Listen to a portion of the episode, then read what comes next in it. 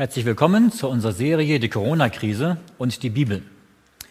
Wir haben jetzt heute Abend unseren zehnten Teil und den letzten Teil. Und dieser Teil lautet Die Corona-Krise und das Leben auf dem Land.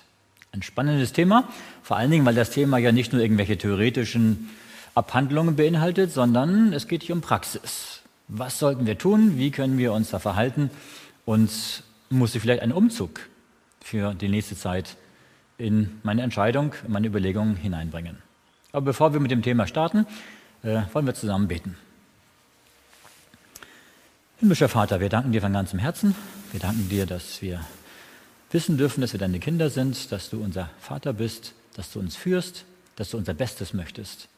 Herr, hab Dank, dass du für uns Menschen auch vorgesehen hast was, und weißt, was für uns gut ist und uns gesagt hast, wie wir uns verhalten sollen. Und wir bitten dich, hilf, dass wir auf das hören, was du uns zu sagen hast.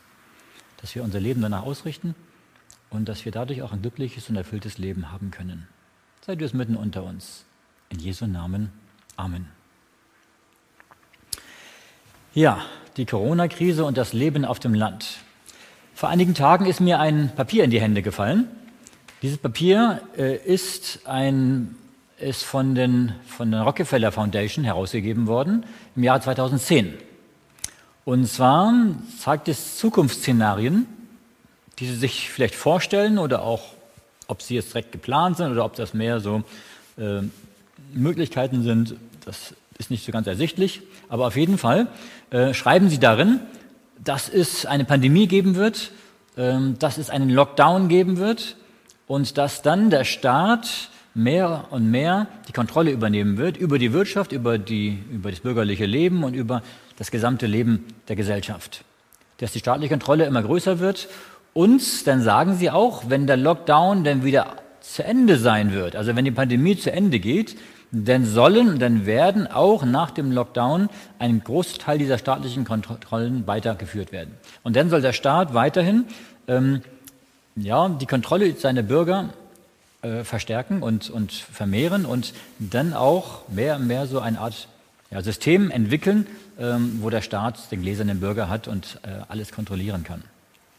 Es ist sehr interessant, ich werde in einem späteren Vortrag dieses Papier noch mal ein bisschen genauer anschauen und auch noch einige äh, Zitate daraus bringen und weil das höchst brisant ist, diese Geschichte, äh, vor allen Dingen, weil sie schon zehn Jahre alt ist. Und ähm, das, was Sie auch da geschrieben haben, ähnlich wie dieses Papier von der, vom Bundestag ähm, von 2012, ähm, aber da war es mehr so ein, ein, Katastrophenschutz für die Zukunft gewesen. Aber hier ist es mehr so eine ein Zukunftsvision, die Sie sich vorstellen. Ähm, und dass das äh, sicherlich einigen Sprengstoff beinhaltet. Ja, aber gerade in, im Folge dessen, was wir sehen, ähm, gerade die, die Krise, in der wir drin stecken oder auch der Lockdown, den wir hatten in Deutschland und der jetzt Schritt für Schritt wieder gelockert wird äh, und auch das, dass der Staat mehr und mehr Kontrollen übernimmt und auch, dass wir gesehen haben, dass teilweise ja auch ähm, der äh, in manchen Ländern auch, auch richtige Ausgangssperren waren, sollte man sich überlegen, wie wir unser Leben danach ausrichten und einstellen können, ähm, gerade in Bezug auf das Landleben. Ich denke, die Corona-Krise, in der wir sind, ist ein Anstoß, dass wir über das Landleben nachdenken sollten. Ähm, in einigen Ländern, wie gesagt, gab es Ausgangssperren und wenn man dann im Hochhaus gewohnt hat, ohne Balkon, dann konnte man in seinem Flur vielleicht hin und her laufen, aber man hatte keine frische Luft, man konnte nicht raus. Und wenn man rausging vor die Tür, selbst da musste man in manchen Ländern schon eine Genehmigung haben, ähm, da hat man den Lärm und die Stadtluft. Und ähm, ich denke, ähm, wer in solchen Zeiten wie jetzt in dieser Corona-Krise auf dem Land lebt, einen Garten hat, ähm, und ähm, dann kann er wenigstens, wenn es eine echte Ausdruckssperre gibt, in seinem Garten herumlaufen. Oder auch, manchmal kann man noch ein paar, paar ähm, Meter von seinem Haus entfernt laufen, ähm, dass man da auch noch irgendwo in den Wald hinein kann und in der Natur draußen sein kann. Deswegen denke ich, ähm, diese Krise ist auch ein, ist ein Weckruf, denke ich, den Gott zugelassen hat, äh, um sein Volk aufzurütteln, damit wir jetzt das tun, was Gott uns schon lange gesagt hat, nämlich, dass wir aufs Land ziehen sollen. Die Probleme in der Stadt werden immer größer werden. Ähm, jetzt ging es noch einigermaßen, aber äh, es gab in vielen Ländern Demonstrationen, Plünderungen und auch, auch ähm, sonst Probleme in den Städten. Ja? Und ich glaube, deswegen ist jetzt die Zeit, dass wir, dass wir uns überlegen, wie wir aufs Land ziehen können. Ähm, es kann sicherlich nicht immer von heute auf morgen geschehen. Deswegen sollte man darum beten, lieber Gott, zeig du mir, wann ist, der, wann ist der richtige Ort, wann ist der richtig, wann die richtige Zeit und wo ist der richtige Ort, dass Gott uns die Türen öffnet dafür. Wenn wir bereit sind, Gott zu folgen und aufs Land zu ziehen, dann wird Gott auch uns die Gelegenheiten geben und auch das Gelingen geben. Ähm, und von daher ist es ein wichtiges Thema. Ähm, ich werde, wir werden ein bisschen darüber sprechen, was ist das Landleben und ähm, warum ist das Landleben gut und auch wie kann man im Landleben auch gerade die Gesundheitsprinzipien, die Gott uns ergeben hat, ausleben. Alles begann in einem Garten.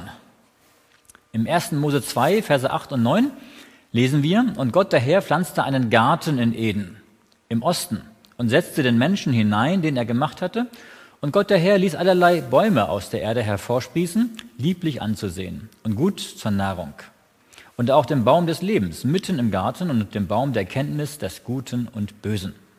Das heißt, Gott hat bei der Schöpfung nicht eine große Stadt geschaffen mit viel Beton und mit viel, mit viel äh, Grau und äh, sondern Gott hat einen Garten geschaffen. Gott hat den Menschen in den Garten hineingesetzt. Das war also die Umgebung, die Gott für den Menschen vorgesehen hat, worin der Mensch leben konnte, wo er, wo alles da war, was er brauchte zum Leben wo er gesund sein konnte und wo er wirklich ein erfülltes Leben haben konnte. Deswegen, das Landleben ist die ursprüngliche Lebensform des Menschen.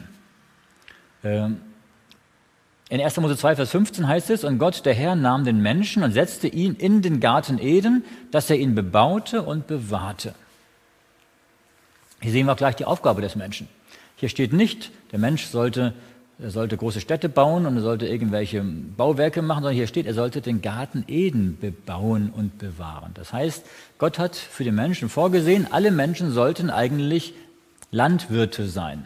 Sie sollten alle Gartenbau ja, ähm, praktizieren und auch, ähm, ja, ich denke, auch ihren Kindern weitergeben. Ähm, das war eigentlich, dass jeder Mensch irgendwo hier, die Adam und Eva angefangen und nachher auch die anderen, mit der Natur aufgewachsen sind, in der Natur aufgewachsen sind und auch in ihren Tätigkeiten direkt mit der Natur verbunden waren. Ja, und dann kam der Sündenfall. Und beim Sündenfall hat sich einiges verändert. Was hat sich verändert? Ähm, und zwar, wir lesen 1. Mose 3, Verse 17 und 18. Verflucht sei der Acker um deinetwillen. Mit Mühsal sollst du dich von ihm nähren dein Leben lang. Dornen und Disteln soll er dir tragen und im Schweißeste deines Angesichtes sollst du dein Brot essen. Natürlich gab es noch mehr Dinge, die habe ich jetzt hier mal übersprungen, die anderen Dinge, die Gott noch gesagt hatte, wo es noch äh, Auswirkungen des Sündenfalls gab, sondern ich habe jetzt nur mal die Auswirkungen, die auf, auf das Landleben bezogen sind, hier aufgeführt. Das heißt also, dass durch den Sündenfall dass der Ackerbau und die Gartenarbeit mühselig geworden ist dass es schwierig geworden ist. Auf einmal gab es Dornen und Disteln. Also wenn ich manchmal in unserem Garten Unkraut rupfe, dann denke ich manchmal auch, wie schön wird es sein, wenn es keine Dornen und Disteln und kein, kein Unkraut mehr gibt. Wenn man irgendetwas sät und macht und alles ist schön und ja, das ist doch, das ist doch was, was Gutes, was Schönes. Ähm, und von daher, aber das kam erst beim Sündenfall dazu. Ursprünglich war das nicht so. Ähm, könnte man jetzt sagen, dass jetzt die Gartenarbeit dadurch verflucht ist, dass wir jetzt nicht mehr im Garten arbeiten sollen? Nein, im Gegenteil. Äh, Gartenarbeit ist mühevoll und schweißtreibend. Man muss den Boden vorbereiten. Das ist manchmal schon, ja, manchmal, wenn der Boden hart geworden ist, da durchzurechen und das ist harte Arbeit. Äh, man muss sehen, man muss warten, man muss Unkraut jäten, man muss bewässern, man muss düngen und das auch, wenn das Wetter mal nicht so gut ist kann ich sagen, naja, heute regnet es, heute gehe ich mal nicht in den Garten. Wenn es jetzt eine ganze Woche regnet, kann ich nicht sagen, ich bleibe eine ganze Woche zu Hause. Nein, man muss bei jedem Wetter, muss man auch im Garten seine Arbeit tun. Das ist, ja, das ist so in der Landwirtschaft. Ellen Weitz schreibt dazu, Manuskript 85 von 1908, nach dem Sündenfall wurde durch den Ungehorsam gegenüber Gottes Forderungen das Werk des Ackerbaus ungleich schwieriger, da die Erde wegen des Fluches der Sünde Dornen und Disteln hervorbrachte. Aber, es kommt ein wichtiger Satz, aber die Arbeit selbst wurde nicht wegen der Sünde verordnet. Der große Meister selbst segnete die Arbeit der Bodenbearbeitung. Gott hat schon vorher, vor dem Sündenfall, die Arbeit den Menschen gegeben. Und die Arbeit ist etwas Gutes. Der Mensch braucht Arbeit. Der Mensch braucht Betätigung. Er braucht etwas Sinnvolles. Und gerade in der Gartenarbeit, in der Bodenbearbeitung ist etwas, wo er das, was er macht, auch einen Erfolg sieht. Wo er sieht, dass sich etwas tut. Ähm, und dadurch, dass jetzt die Arbeit schwieriger geworden ist, ist das zwar unangenehmer für den Menschen, aber auf der anderen Seite, Gott hat ja die Veränderungen beim Sündenfall nicht deshalb gemacht, um den Menschen zu strafen, sondern dass die Veränderungen den Menschen helfen sollen, den guten Weg zu gehen, mit seinem sündigen Charakter, den er jetzt hat. Und deshalb, dadurch, dass jetzt die Arbeit schweißtreibend geworden ist und den Menschen erschöpft, ist es so, dass wenn wir, wenn wir Arbeit haben, die, die sowohl körperlich uns fordert als auch geistig, dass wir dann am Ende des Tages müde sind. Und dann, dass wir einen guten Schlaf haben. Ähm, und von daher ist, ist gute Arbeit etwas, was den Menschen abhält, von auf dumme Gedanken zu kommen. Jemand hat mal gesagt, Müßigkeit ist aller Laster Anfang. Das heißt, wenn der Mensch nichts zu tun hat, dann fängt er an, alle möglichen schlechten Dinge zu denken und zu tun. Und das tut ihm nicht gut. Deswegen ist Arbeit ein Segen für die Menschen, auch nach dem Sündenfall.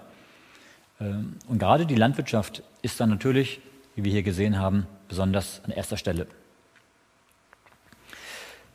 Dann heißt es weiter, Kain war der Erste, der jetzt eine Stadt gebaut hat, nach dem Brudermord, nachdem er seinen Bruder Abel umgebracht hat. Äh, da hat Gott auch den Kain einen Fluch auf ihn gelegt und er hat gesagt, wenn du den Erdboden bebaust, soll er dir künftig seinen Ertrag nicht mehr geben. Also der Kain hat es noch schwerer gehabt. Nicht nur, dass er, äh, dass er Mühsal hatte und, und, und ins Schwitzen kam bei der Arbeit, sondern dass auch der Boden nicht mit den Ertrag gebracht hat, den er vorher bringen, gebracht hat oder bringen, hätte bringen können. Und dann steht dort, Kain ging hin und baute eine Stadt. Das erste Mal, wo das Wort Stadt in der Bibel vorkommt. Die erste Stadt auf Erden. Und wer hat die gebaut? Kain. Und nachdem er sich von Gott abgewandt hat. Gott hat niemals gedacht und vorgesehen, dass die Menschen in einer Stadt wohnen sollten, wo sie sich eng zusammenraufen und eng zusammen wohnen. Und äh, nein, Gott wollte, dass, dass die Menschen ländlich wohnen. Und so war es dann auch, dass über Jahrtausende die Art und Weise, wie Landwirtschaft betrieben wurde, fast immer gleich war. Nämlich mit Tieren, meistens Ochsen oder Pferde oder andere oder Esel oder jemand, der so äh, dann die landwirtschaftlichen Geräte zog und wie man, dass man dann den Boden bearbeitet hat mit Ecken und mit, mit verschiedenen landwirtschaftlichen ähm, Geräten, entweder durch menschliche Muskelkraft oder auch durch Tiere, die geholfen haben. Und das ging über wirklich Jahrtausende so, bis der Mensch Maschinen erfunden hat und dann Maschinen das immer mehr für ihn getan haben. Und im industriellen Zeitalter hat sich das komplett verändert, die Art und Weise, wie Landwirtschaft dann betrieben wurde. Aber sonst war es eigentlich fast von Adam bis, bis ins 19. Jahrhundert fast immer gleich. Natürlich gab es hier und dort mal verschiedene Techniken, die man dann noch erfunden hat und das Rad erfunden hat und andere Dinge. Aber ähm, die Art und Weise war doch ziemlich ähnlich immer. Ellen White schreibt in Education, Seite 219, 220, Gebt den Schülern beim Landwirtschaftsstudium nicht nur Theorie, sondern auch Praxis. Während sie lernen, was die Wissenschaft uns bezüglich der Natur und Vorbereitung des Bodens über den Wert verschiedener Kulturpflanzen und über die besten Anbaumethoden sagt, sollen sie das Gelernte in die Praxis umsetzen. Die Lehrer sollen mit den Schülern arbeiten und ihnen zeigen, welche Ergebnisse man durch den Einsatz von handwerklichem Geschick und Intelligenz erreichen kann. So soll ein echtes Interesse geweckt werden, ein Bestreben, die Arbeit auf die bestmöglichste Art und Weise zu verrichten. Ein solches Bestreben, gepaart mit dem belebenden Effekt von Bewegung, Sonnenschein und frischer Luft, wird eine Liebe zur Arbeit in der Landwirtschaft erzeugen, sodass viele junge Menschen sich für eine Ausbildung in der Landwirtschaft entscheiden. Eine solche Vorgehensweise könnte einen weitreichenden Einfluss ausüben, sodass die momentane Welle der Abwanderung in die großen Städte umgekehrt würde. Also sie schreibt schon, dass damals zu ihrer Zeit, 1903 ist das geschrieben, zu ihrer Zeit schon eine Abwanderungswelle von dem Land in die Städte stattfand. Und was sagt sie, was sollte man tun? In den Schulen sollte man die Schüler landwirtschaftlich arbeiten lassen. Und dann kann es sein, dass sie, sollte man Theorie und Praxis miteinander verbinden, und dann kann es sein, sagt sie, dass viele von den Schülern Freude daran haben. Und wenn sie Freude an der Landwirtschaft haben, an der Arbeit, dann, dass dann viele sich entscheiden, auch diesen Beruf zu ergreifen. von daher, sie sagt, wir müssen Landwirtschaft studieren. Das bedeutet, auch selbst wenn wir ein, Hause nur einen Garten haben oder irgend, nur so, ja, das heißt, dass wir nicht dann einfach sagen, okay, gucken wir mal einfach mal, machen wir mal, wie wir uns das denken, sondern man muss sich informieren. Ähm, informieren, wie kann man am besten das so anbauen, dass man Best, die besten Erträge hat. da gibt es heute viele gute Möglichkeiten, wie man sich da informieren kann. Aber sie sagt, die Landwirtschaft ist gerade für junge Leute ein Segen. Es ist etwas, was, sie, was ihnen weiterhilft. Sie haben Bewegung, sie haben Sonnenschein, sie haben frische Luft und eine Liebe zur Arbeit.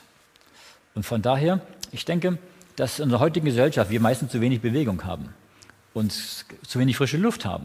Und das ist etwas, was gerade in der Landwirtschaft hier sehr positiv zu sehen ist. Hier haben wir ein Bild von, einem, von der European Bible School.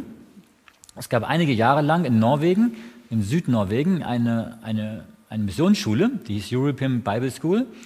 Und dort haben sie den, konnte man Kurse belegen, entweder ein Vierteljahr oder, oder ein Dreivierteljahr oder ein Jahr. Und dort haben sie dann den Studenten beigebracht, verschiedene Fächer ähm, über, über, über Theologie, über die Bibel, aber auch über, über Leadership, über, wie man führen kann und, und organisieren kann, bis hin zur Landwirtschaft. Und die Arbeit war auch dort ganz praktisch. Jeder, der dort studiert hat, musste dann auch gleichzeitig irgendwelche praktischen Arbeiten tun. Die meisten auch in der Landwirtschaft, irgendwelche Samen sehen oder irgendwas anderes machen. Und, ähm, und ähm, so haben sie das umgesetzt, was Ellen White geschrieben hat, dass, dass die Studenten hier praktisch arbeiten sollten, Theorie und Praxis zusammengeht und dass sie jetzt hier ähm, das auch, denn auch eine Liebe dazu bekommen haben und dass sie auch keinen Müßiggang haben, dass sie auch, dass sie auch was zu tun haben und vor allen Dingen, wenn man auch noch den Erfolg sieht dabei, dann hat man auch eine Befriedigung bei der Arbeit, wenn man sieht, okay, ich tue etwas und da sehe ich etwas, was daraus wird. Weiteres Zitat, Fundamentals of Christian Education, Seite 326 und 327. Viele sind unwillig, ihr Brot im Schweiße ihres Angesichtes zu verdienen und weigern sich, den Acker zu bebauen. Aber in den Tiefen der Erde sind Segnungen für die versteckt, die den Mut, den Willen und die Ausdauer aufbringen, ihre Schätze zu heben.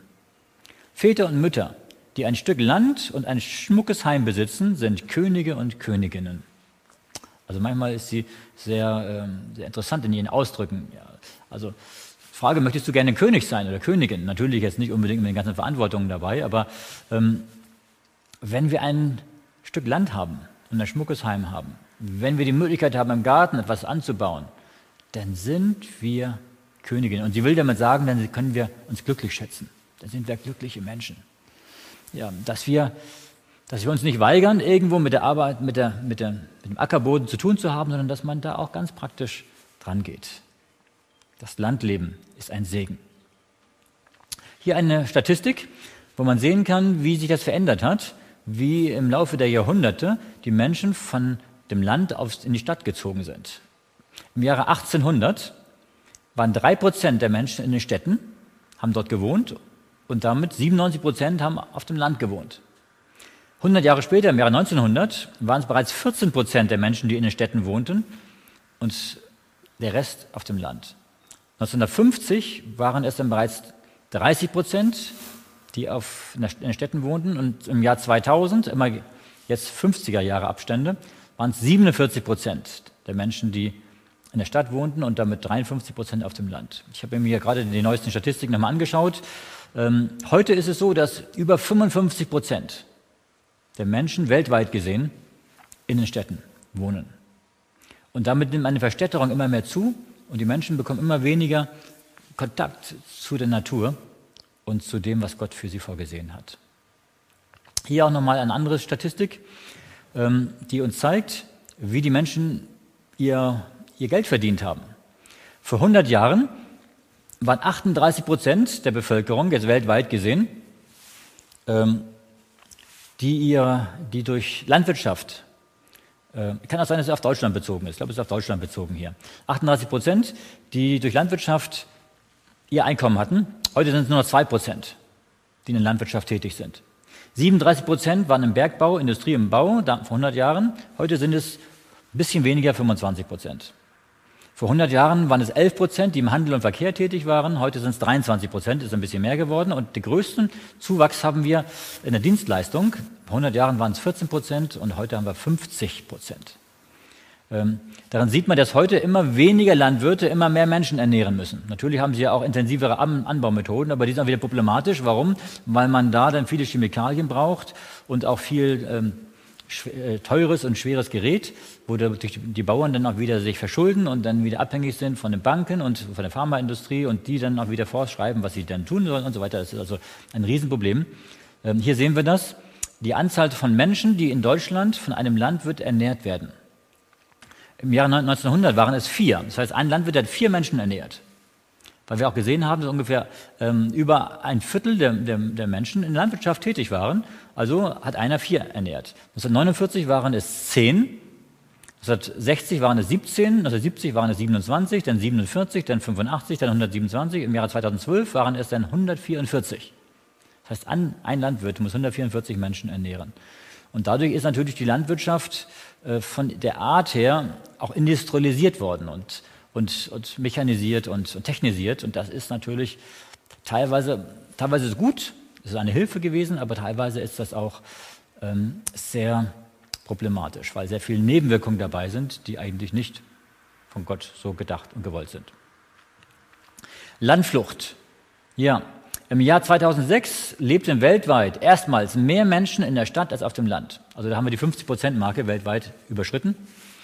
Ähm, in Europa leben aktuell 70 Prozent der Menschen in der Stadt. Weltweit sind es 55, in Europa 70 Prozent. Äh, bis 2050 werden sieben Milliarden Menschen mehr in den Städten leben als jetzt. Das heißt, äh, wir haben jetzt siebeneinhalb Milliarden Menschen auf der ganzen Welt und da der, Trend, in die Städte zu ziehen, immer mehr zunimmt weltweit, und die Menschheit auch immer mehr zunimmt, werden es sieben Milliarden Menschen mehr in den Städten sein. Und damit wird das Leben in den Städten immer schwieriger werden. Wir haben jetzt schon Megastädte mit 20, 30 und noch mehr Millionen Menschen und noch mehr. Und das ist, äh, das ist sind Herausforderungen. Und wenn, es, wenn die Städte immer größer werden, dann ist auch die Frage, wenn du mitten in der Stadt wohnst, kannst du gar nicht mehr aufs Land fahren, weil da musst du schon eine Stunde fahren, bis du überhaupt den Stadtrand erreicht hast und dann da irgendwo ähm, überhaupt aufs Land gehen könntest. Deswegen Gerade weil so viele Menschen in die Städte gehen, gibt es auch wieder eine Sehnsucht nach Ruhe. Das ist ein neuer Wert geworden, dass Menschen mal wieder sagen, wir, wir brauchen Ruhe. Weil in den Städten die Hektik und der Lärm und, und der Stress immer mehr zunehmen, dass, dass die Menschen vermehrt Angebote annehmen, auch im Urlaub, wo sie denn ausruhen können. Ja, interessant ist auch, gerade weil die Verstädterung immer mehr zunimmt, dass in Deutschland ein Trend auch dabei ist zuzunehmen, nämlich die Gemeinschaftsgärten. Früher hatte man oftmals so ein Schrebergärtchen irgendwo, was einem selbst gehörte und ein bisschen am Stadtrand vielleicht war. Aber heute hat man solche Gemeinschaftsgärten, die in den Städten angebaut werden, irgendwo auf Grundstücken, die noch nicht bebaut sind oder manchmal auch auf den Dächern der Häuser. Ähm, und dann ist so, die, die das dann bewirten, denen gehört das nicht selber, sondern sie haben das nur gemietet oder gepachtet. Und dann bauen sie halt an, die meisten, die sowas anbauen, sind, machen das auch biologisch, weil sie dann sowieso ja selbst gerne machen wollen. Das ist ein klein wenig ein Ersatz dafür, dass man sieht, okay, sie möchten zwar vielleicht gerne aufs Land, aber sie möchten das Leben in der Stadt aber auch nicht missen. Und so versuchen manche einen Kompromiss zu schließen. Aber natürlich ist das nicht ein echtes Landleben. Ja. Und die Luft in der Stadt ist auch nicht so unbedingt so gut und die Pflanzen, die natürlich auch in diese Luft ausgesetzt sind, ist auch nicht so ideal. Aber es ist natürlich besser als gar nichts. Ähm, aber das ist so ein Trend, den man sehen kann, dass also die Natur doch irgendwo den Menschen am Herzen liegt, in den Städten. Ja, und es gibt mittlerweile auch sehr viele Ratgeber, sehr viele Bücher über Landwirtschaft, das Leben auf dem Land. Ja, es gibt Bücher und sogar auch Zeitschriften, ja, die monatlich rauskommen, wo das Landleben immer mehr auch. Von daher, es gibt auch äh, einen umgekehrten Trend, dass auch wieder viele aufs Land hinaus wollen, aber die, die in die Stadt reinziehen, sind viel mehr als die, die in aufs Land rausziehen. Also von daher, deswegen sind auch momentan die, die, die Häuser äh, und die Grundstücke, je ländlicher man kommt, desto günstiger wird es. Und je mehr man an die Großstädte hinein, hineinkommt, äh, desto teurer wird es. Natürlich, meistens ist es so, dass viele zwar ländlich wohnen wollen, aber trotzdem stadtnah wohnen wollen. Das heißt also, dass sie dann irgendwo, deswegen gibt es diese Speckgürtel um die Städte herum, dass sie dann irgendwo einigermaßen ländlich versuchen zu wohnen aber dann doch zur Arbeit in die Städte hineinfahren oder auch sonst für Kultur oder für, für Vergnügen oder für, für andere Dinge ähm, in die Stadt hineinfahren. Ähm, und so ist diese, dieser Pendlerverkehr ist momentan sehr, sehr groß geworden. Aber es gibt, wie gesagt, viele Bücher, die auch gerade das Landleben immer wieder auch thematisieren. Ja, junge Menschen ziehen massenhaft in die Metropolen. Quelle Welt.de von 2014. Noch vor wenigen Jahren, schreiben sie, war das Häuschen im Grünen der Traum vieler Deutscher. Heute ziehen sie lieber in die Großstädte. Vor allem junge Menschen verlassen die ländlichen Regionen. Am höchsten ist die Mobilität in der Altersgruppe der 18- bis 24-Jährigen. Eine gravierende Veränderung hat Sander, das ist eine äh, Frau, die äh, Demogra Demografie-Expertin, in der Gruppe der 24- bis, bis 49-Jährigen ausgemacht. Bis zur Jahrtausendwende kehrten viele Menschen im mittleren Alter den Innenstädten den Rücken, um im Umland ihre Kinder großzuziehen. Doch die Wanderungsbereitschaft in dieser Altersgruppe ist in den letzten Jahren deutlich gesunken. Auch nach der Familiengründung bleiben heutzutage die meisten Menschen in der Stadt. Denn in den 90er Jahren verbreitete, weit verbreitete Trend zur Suburbanisierung ist weitgehend zum Erliegen gekommen, so Demografieexpertin Sander. Weil in den Städten ist es einfacher. In den Städten kann man seine Kinder dann abgeben in die Krippe und den Kindergarten, in die Schule und so weiter. Auf dem Land hat man halt ein bisschen, ein bisschen stärkeres Familien- und auch Großfamilienleben. Äh, und, ähm, und auch sonst hat man das eben zum Einkaufen und zu anderen, allen anderen Dingen, wo man hin möchte, ähm, hat man das halt kurze Wege und das ist, ein, es ist bequemer, das Leben auf dem, in der Stadt als auf dem Land. Die Gefahren der Großstadt. Ähm, auf dem Buch, auf den Spuren des großen Arztes, da Seite 297, 298 werden ein paar Dinge genannt. Einmal, sie sind ein Nährboden des Lasters. Das sind Verlockungen zu erotischen Abenteuern und zweifelhaften Vergnügungen. Korruption und Kriminalität sind sehr hoch in den Städten. Gewaltverbrechen wie Raubüberfälle, Morde, Selbstmorde und andere schlimme Gräueltaten, Ansteckung mit Krankheiten, gerade in der Zeit von SARS. Deswegen ist auch so, dass gerade in den, ähm, in den Ländern, wo es sehr viel ländliches Gebiet gibt, aber auch wenige Städte, dass gerade in den städtischen Bereichen ähm, Corona sehr stark zugenommen hat und auf den ländlichen weniger. Ähm, zum Beispiel in Schweden oder Norwegen, Skandinavien generell, da haben wir einige große Städte und in den Städten war das wie, wie im restlichen Europa, die, die Zunahme. Aber auf den ländlichen Gebieten, da war sehr, sehr wenig an, an Corona-Fällen und auch Corona-Toten. Ähm, in der Stadt ist man näher zusammen, steckt sich natürlich auch schneller an mit allen möglichen von Krankheiten. Verschmutzung von Luft und Wasser. Ähm, ich habe vor, vor einiger Zeit gelesen, dass in Köln ähm, die Kölner, die haben ihr Trinkwasser, eine Mischung aus dem Rhein und auch aus anderen Quellen. Und dann hat, hat ein Experte gesagt, ähm, dass die Abwässer ja auch wieder gesäubert werden und wieder in den Rhein geleitet werden. Und da wird auch das Trinkwasser wieder rausgenommen. Und dann hat er gesagt, der Experte, naja, das Wasser, was man denn dort aus dem Wasserhahn trinkt in Köln, das ist dann schon fünfmal durch den menschlichen Körper durchgegangen ähm, und äh, wird immer wieder aufbereitet und dann immer wieder neu getrunken.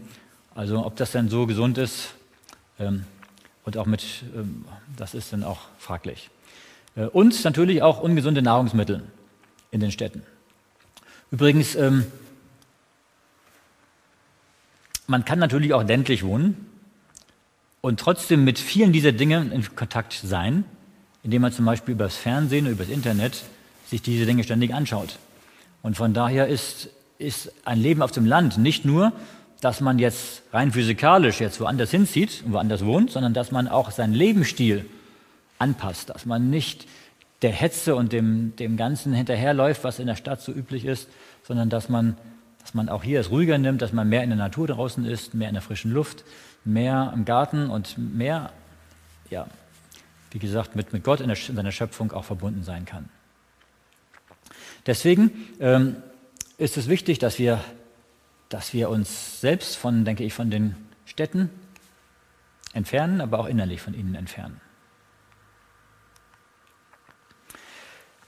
Ein Zitat von Ellen White auf den Spuren des großen Arztes, 297. Das Leben in den Städten ist trügerisch und verdirbt den Charakter.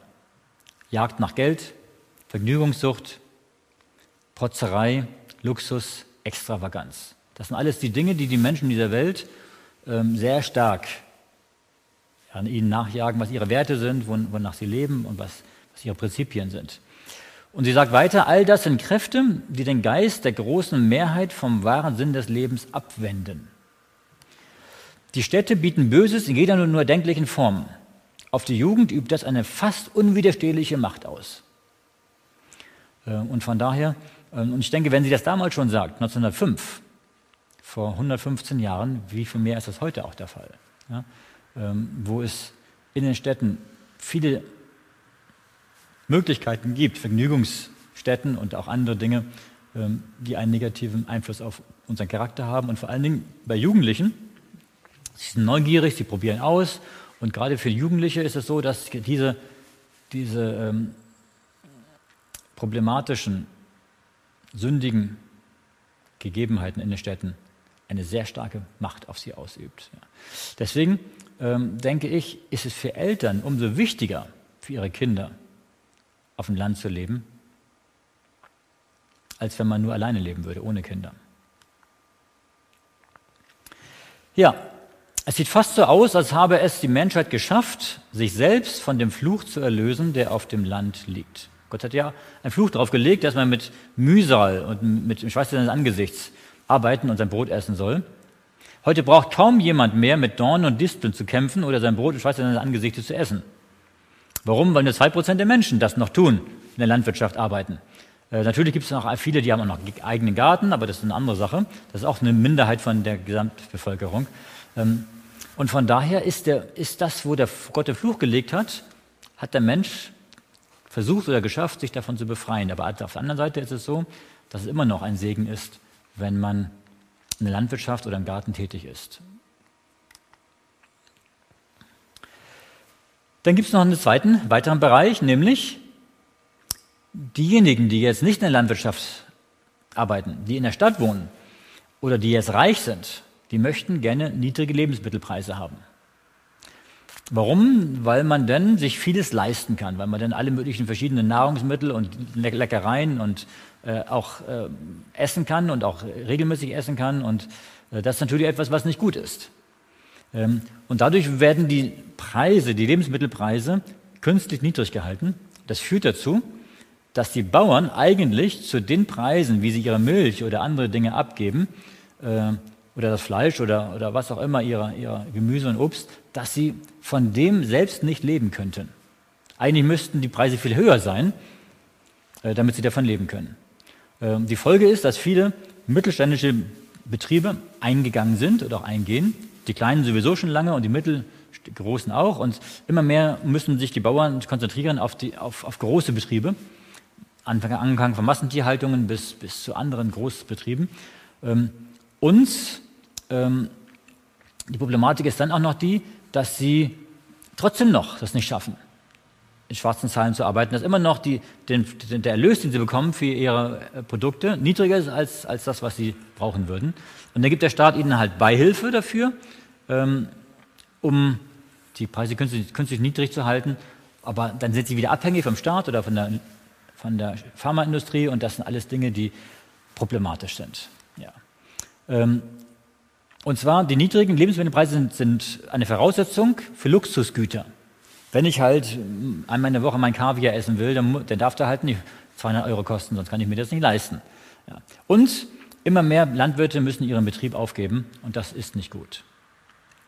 Deswegen ist das in der heutigen Zeit umso problematischer. Und vor allen Dingen, äh, man, das Gute ist, was wir aber in Deutschland trotzdem noch haben, ist, dass in den letzten Jahren immer mehr Betriebe auf Biobetrieb umgestiegen sind, dass sie also die ganzen Pestizide und die ganzen ähm, chemischen Düngemittel dann nicht anwenden und dadurch auch das für den Boden und für die Natur und natürlich auch für die Produkte, die sie verkaufen, dann wesentlich gesünder ist.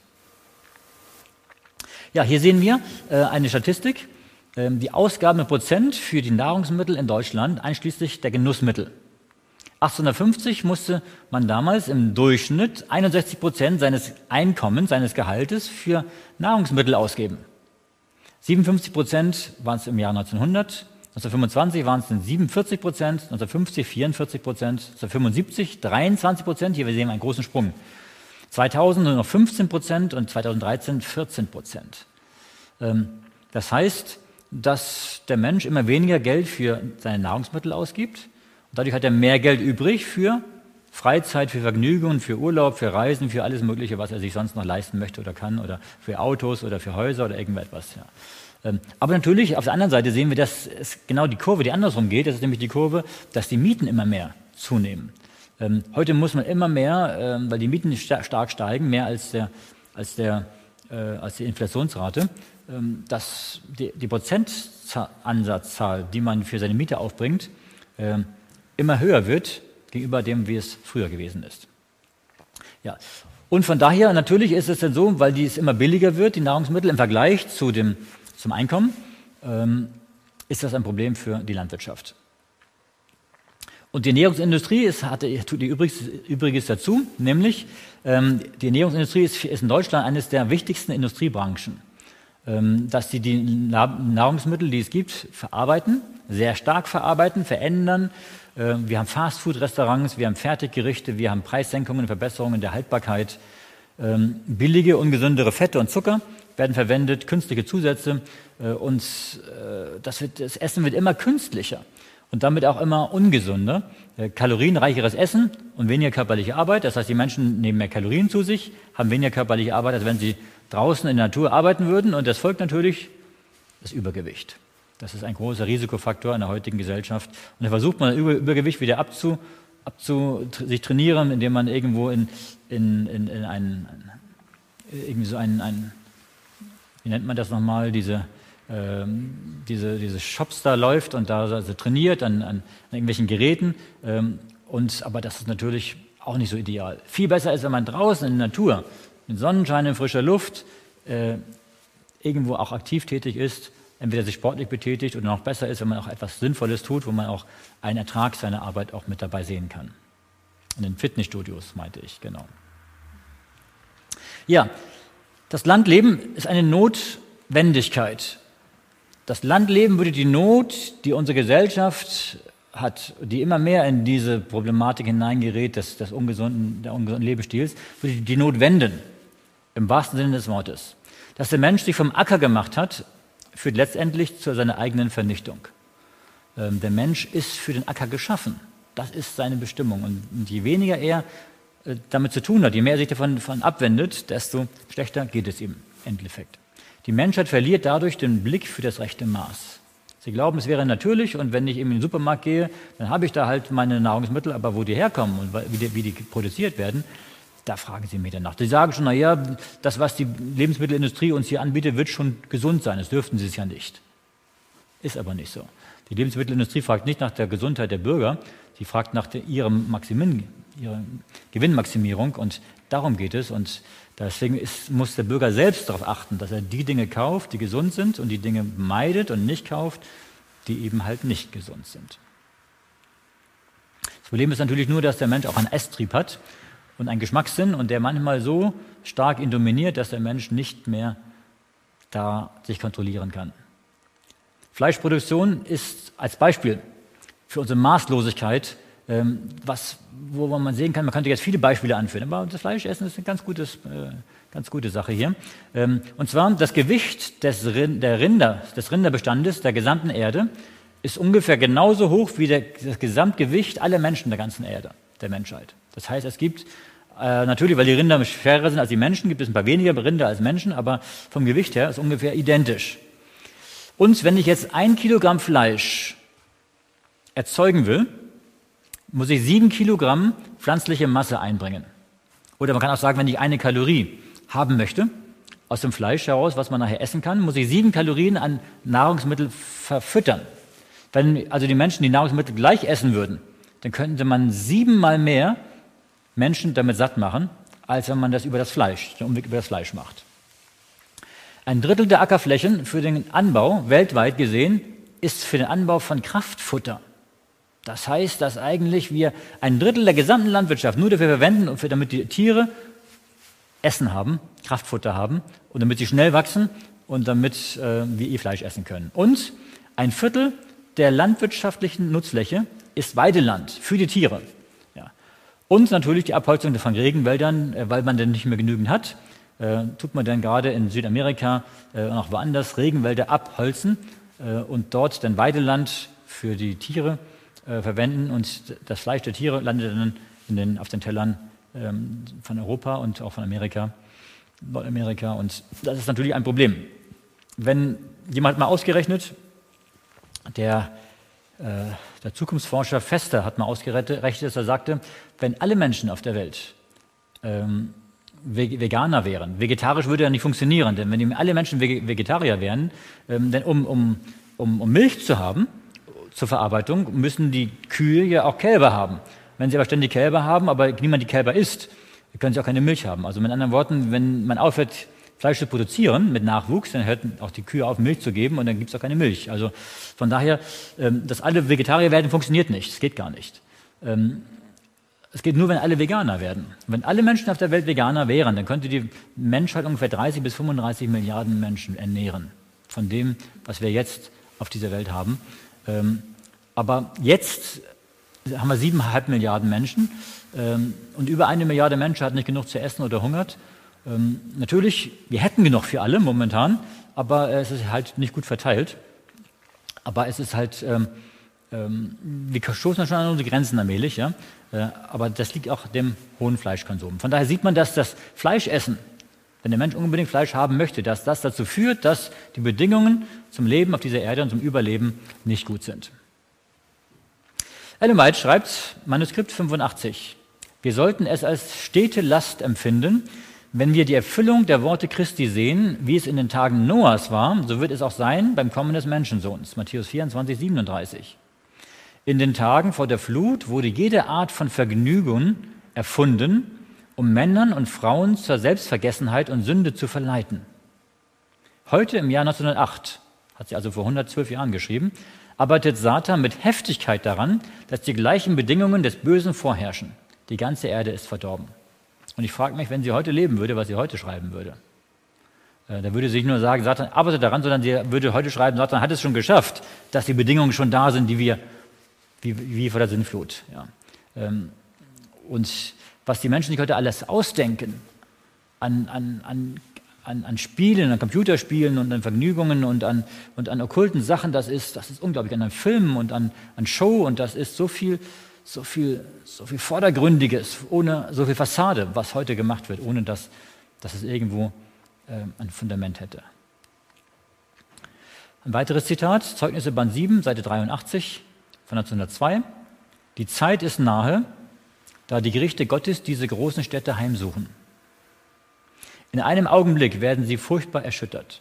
Es ist ganz gleichgültig, wie groß oder wie stark die Häuser sind. Es hilft auch nichts, sie noch, noch so gut gegen Feuer zu sichern. Wenn Gott diese Gebäude berührt, werden sie in wenigen Minuten oder Stunden Trümmerhaufen sein. Die gottlosen Städte werden wie von einem vernichtenden Besen hinweggefegt werden. Durch das Unheil, das über die gewaltige Gebäude und große Stadtteile hereinbrechen wird, zeigt uns Gott, was die Erde zu erwarten hat. Hier sehen wir übrigens einen Grund, ähm, wir sollen nicht nur aus der Stadt herausziehen, weil das Leben in der Stadt gefährlich ist und viele Verführungen bietet und, und schmutzig und, und laut und viel Lärm und Stress ist, sondern sie sagt, dass in der letzten Zeit Gott vor allen Dingen in den Städten seine Gerichte zuerst bringen wird. Und deshalb sollen wir aus den Städten rausgehen. Das ist das gleiche wie damals bei, bei der Zerstörung Jerusalems. Jesus hat schon vorausgesagt, dass Jerusalem zerstört werden wird, dass kein Stein auf dem anderen bleiben wird in der Stadt und in dem Tempel. Und ähm, dann hat er gesagt, wenn ihr Jerusalem von einem Herr belagert seht, dann flieht. Und so war es auch. Die Römer haben Jerusalem, denn äh, 66 nach Christus haben sie Jerusalem umlagert. Sie sind dann abgezogen. Die Christen haben es als das Zeichen erkannt, was Jesus genannt hat, sind, ab, sind geflohen, aus der Stadt herausgeflohen. Ähm, dann kamen die Römer nach einiger Zeit zurück, 68, und haben dann im Jahre 70 nach Christus die Stadt dem Erdboden gleich gemacht und, und fast so gut wie alle, die in der Stadt waren, umgebracht und es war ein Riesenblutbad. Aber kein Christ ist umgekommen. Warum? Gottes Gericht kam über die Stadt Jerusalem und Gott hat seine Kinder ge gewarnt, hat ihnen gesagt, geht aus der Stadt heraus. Und das Gleiche macht er heute auch. Er ruft uns aus den Städten heraus, nicht damit wir ein, ein schwierigeres Leben haben auf dem Land, sondern damit wir gerettet sind, damit wir nicht in diesen Gerichten, die hier beschrieben sind, in diesem Zitat, damit wir nicht in diesen Gerichten äh, mit umkommen, sondern damit wir damit, weil Gott uns retten möchte, weil Gott uns einen guten Weg führen möchte. Deswegen, ähm, wir wissen nicht, wie, wie, wie schnell das kommen wird. Sie schreibt damals schon, die Zeit ist nahe, da Gottes Gerichte die großen Städte heimsuchen werden. Ich denke, das können wir heute erst recht sagen, dass die Zeit nahe ist. Dass gerade in der letzten Zeit, ähm, auch schon vor, dem, vor der Plagenzeit, wird es Gerichte Gottes geben und natürlich in der Plagenzeit umso mehr, ähm, wenn die Gnadenzeit zu Ende ist. Aber ähm, Deswegen, aber wenn diese letzte Zeit kommt, dann kann es schon zu spät sein, dass man noch geordnet und noch in Ruhe noch sich auf dem Land etwas suchen kann. Ähm, dann kann sein, dass man nur noch fliehen muss und seine Habe alles in der Stadt lassen muss. Ich denke da an Lot. Ähm, Abraham und Lot waren zwei große Fürsten. Lot war der Neffe von Abraham und sie hatten so viel Besitz, dass es schwierig war, dass sie gemeinsam wandern konnten. Und so haben sie sich irgendwann mal getrennt und Abraham hat gesagt, komm, du kannst dich entscheiden, entweder dorthin gehen, wo, wo Sodom und Gomorra ist, das war eine sehr fruchtbare Gegend und städtisch allerdings, oder ins ländliche, wo es ein bisschen karger ist ein bisschen schwieriger ist. Und Lot hat sich dann die Stadt ausgesucht und ist sogar die, zuerst hat er außerhalb der Stadt gewohnt und ist dann aber irgendwann in die Stadt hineingezogen, weil das Leben dort viel einfacher war und viel, viel, viel bequemer war und besser war. Und er ist auch schnell zu Reichtum gekommen, hat sein Reichtum noch mehr vermehren können. Und Abraham war auf dem ländlichen Gebiet.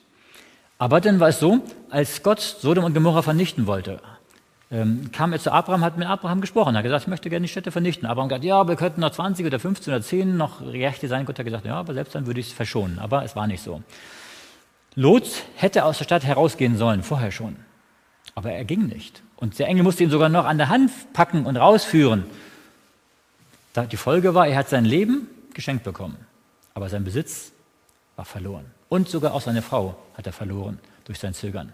Ähm, sie ist zur, Salzsäule geworden, weil sie sich doch in dem Herzen an die Stadt gewöhnt hatte und ihr Herz noch in der Stadt hatte. Ja. Das heißt, ähm, wir sollen unser Herz nicht in die Stadt hängen und an das hängen, was dort in der Stadt so bequem ist und gut ist, sondern ganz praktisch sollen wir das Leben auf dem Land vorziehen. Ein Zitat auf den Spuren des großen Arztes, Seite 297, 298. Es war nicht Gottes Absicht, dass Menschen in Städten zusammengepfercht werden sollen, zusammengedrängt in langen Häuserzeilen und Mietskasernen. Die Umgebung unserer ersten Eltern bot schöne Aussichten und herrliche Klänge. Diese Freude möchte er auch uns heute schenken. Je mehr wir in Übereinstimmung mit Gottes ursprünglichen Plan gelangen, umso günstiger wird unsere Ausgangslage hinsichtlich der Erhaltung körperlicher, geistiger und seelischer Gesundheit sein. Das ist interessant. Ein ganz wichtiges Zitat. Und das gilt nicht nur für die Endzeit, das gilt für alle Zeit. Immer. Gott hat nicht für den Menschen vorgesehen, dass er in den Städten wohnen sollte, wo es eng ist, wo man, wo man zusammen, hockt und zusammenhängt. Und es ist übrigens auch automatisch so, je enger die Menschen zusammen wohnen, desto mehr tun sie sich von den anderen abkapseln, um noch ihre eigenen ihre eigene Sphäre, ihr eigenes, ihr eigenes Rückzugsgebiet zu haben. Deswegen, es kann sein, dass jemand, wenn man jemand im Hochhaus wohnt, dass er den, den Nachbarn, die schon zwei Häuser, zwei Wohnungen weiter wohnen, gar nicht kennt, weil man sich überhaupt gar nicht umeinander kümmert, weil jeder nur für sich selber guckt. Ja? Und dabei auf dem Land, wo wir zum Beispiel wohnen, das ist äh, an einem Dorf, am Ende einer, einer, äh, einer Randlage, am Ende einer Sackgasse. Und die Straße, in der wir wohnen, da ist viel Platz und jeder hat sein eigenes Grundstück, seinen eigenen Garten und sein eigenes Häuschen. Und wenn man zusammenkommt, dann ist eine starke Gemeinschaft da.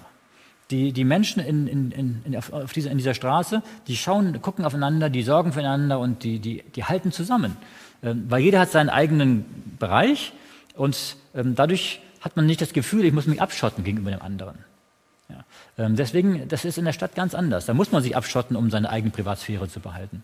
Deswegen ist es wichtig, dass wir, Ellen White sagt, wenn wir körperlich, geistig und seelisch gesund sein wollen, dann ist es viel besser, wenn wir auf dem Land sind, als in der Stadt. Ein Bibelzitat dazu, 1. Thessalonicher 5, Vers 23 und 24 nach der Schlachter. Er selbst aber, der Gott des Friedens, heilige euch durch und durch und euer ganzes Wesen, der Geist, die Seele und der Leib, möge untadelig bewahrt werden bei der Wiederkunft unseres Herrn Jesus Christus. Treu ist er, der euch beruft, er wird es auch tun. Interessant ist, dass hier Paulus schreibt, gerade in, als Vorbereitung auf Jesu Wiederkunft sollen wir ganzheitlich vorbereitet werden, sollen wir bewahrt werden. Körper, Seele und Geist. Das heißt, dass wir an allen Gebieten zusammen wachsen und auch Jesus ähnlich werden. Und um das zu können, haben wir gerade eben gelesen gehabt im Zitat von Ellen White, genau um das zu können, müssen wir aufs Land. Äh, in der Stadt gibt es Punkte, wo man nicht rüberkommt, in der Heiligung, dass wir Jesus ähnlich werden, um Geist, Seele und Leib für die Wiederkunft vorzubereiten. Das Landleben ist etwas, was uns gut tut. Deswegen ist es nicht von ungefähr, wenn die Menschen sich erholen wollen, dann gehen sie nicht dahin, wo, wo viel Beton ist und wo viel Menschenbauwerke sind, sondern sie gehen in die Natur, an die See, in die Berge, äh, an, an, an, den Fluss, an, an, ans Meer, überall, wo, wo, wo Gottes Natur ist. Und da kann man, kann man innerlich auftanken, das Vogelgezwitscher und das Plätschern eines Baches, das tut uns gut, das, das lässt uns zur Ruhe kommen, seelisch, körperlich, geistig. Ja, deswegen, ähm, wir sollen körperlich, seelisch und geistig gesund werden. Durch das Land leben. Manuskript 76, es gibt nicht eine unter 100 Familien, die in ihrem körperlichen, geistigen und geistlichen Zustand Fortschritte macht, wenn sie in der Stadt wohnt. Jetzt kann jemand sagen, naja, bei mir ist es aber anders. Dann bist du vielleicht diese eine von 100 Familien. Aber auch da gibt es Blockaden, da gibt es auch Bremsen, würde man sagen, könnte man sagen. Ähm, in der Heiligung. Deswegen, ähm, wir sollten auf das hören, was Gott uns sagt, in seinem Wort und auch durch, durch den Geist der Weissagung, ja, dass für unseren körperlichen, geistigen und geistlichen Zustand wir in der Stadt nicht Fortschritte machen können, wenn wir nicht aufs Land hinausgehen. Ja, wir haben äh, als Deutsche Verein für Gesundheitspflege und das Adventgemeinde diese Prinzipien. Es gibt diese acht Ärzte, die wir kennen, dieses New Start-Programm. Das ist von dem Deutschen Verein für Gesundheitspflege auf zwölf erweitert worden und mit dem Wort Celebrations. Da ähm, hat es zwölf Buchstaben, dieses Wort, und das, jedes steht für ein Prinzip, wie wir gesund sein können. Das sind zwölf Gebrauchsanleitungen für ein glückliches Leben. Und da können wir uns jetzt mal anschauen, wie das genau für einen, ähm, für einen Gärtner, für jemanden, der auf dem Land lebt, praktisch aussieht. Diese zwölf Prinzipien. Aber nur ganz kurz, werde ich das anreißen. Man könnte jetzt über jeden Punkt eine ganze Stunde reden. Das ist, ganz fantastisch, das zu sehen. Erstens die Anwendung. Wir brauchen Anwendungen, gerade körperlicher und medizinischer Seite. Anbau von Heilpflanzen, reichlich Sonnenlicht, Bewegung, frische Luft, sauberes Wasser durch ökologische Landwirtschaft. Ähm, das kann man auf dem Land sehr gut erreichen, dass man Anwendungen macht. Dass man sich auch überlegt und schaut, was für Anwendungen gibt es, natürliche Anwendungen. Ähm, das Wissen um natürliche Heilverfahren ist in den letzten zwei Generationen verloren gegangen. Deswegen gibt es heute noch Bücher, was Großvater noch wusste. Ähm, und ich denke zum Beispiel auch, äh, was Kneip, Pfarrer Sebastian Kneip, was der damals äh, entwickelt hat. Heute hat man nur noch irgendwelche Kneipanlagen, wo man Armbäder und Fußbäder macht, aber Kneip hat ein gesamtes Gesundheits-, Naturgesundheitsprinzip entwickelt, Heilverfahren entwickelt, die wir kennen, kennen sollten und die man gerade auf dem Land auch praktisch umsetzen kann. Natürliche Heilverfahren sollten wir kennen und anwenden, dass wir wissen, welche Pflanzen wirken wogegen. Ähm, wo kann ich sie finden? Im Wald, in, äh, im Garten oder sogar selber anbauen. Und äh, das ist auch gerade ähm, für die Endzeit eine wichtige Sache. Dass wir, es kann sein, wenn wir nicht mehr kaufen, verkaufen können, dass wir auch keine Medizin mehr kaufen können. Und wenn man dann weiß, welche Pflanzen wogegen wirken und helfen, ähm, das, ist, das ist ein wahrer Schatz. Deswegen, aber dieses Wissen, das kriegt man nicht durch, durch Eingebungen auf einmal, sondern da muss man jetzt anfangen, sich dort zu informieren, aufs Land zu ziehen und dann selber Schritt für Schritt, kleine Schritte immer wieder neue Dinge kennen, lernen, anwenden und sich schlau machen. Einstellung, der zweite Punkt. Die Früchte seiner Arbeit wachsen sehen, fördert positives Denken. Einstellung heißt, dass wir durch positives Denken auch unser, unser Körper in die Lage versetzen, dass wir auch gesund sind, gesund bleiben und, ähm, und unsere Gesundheit fördern können.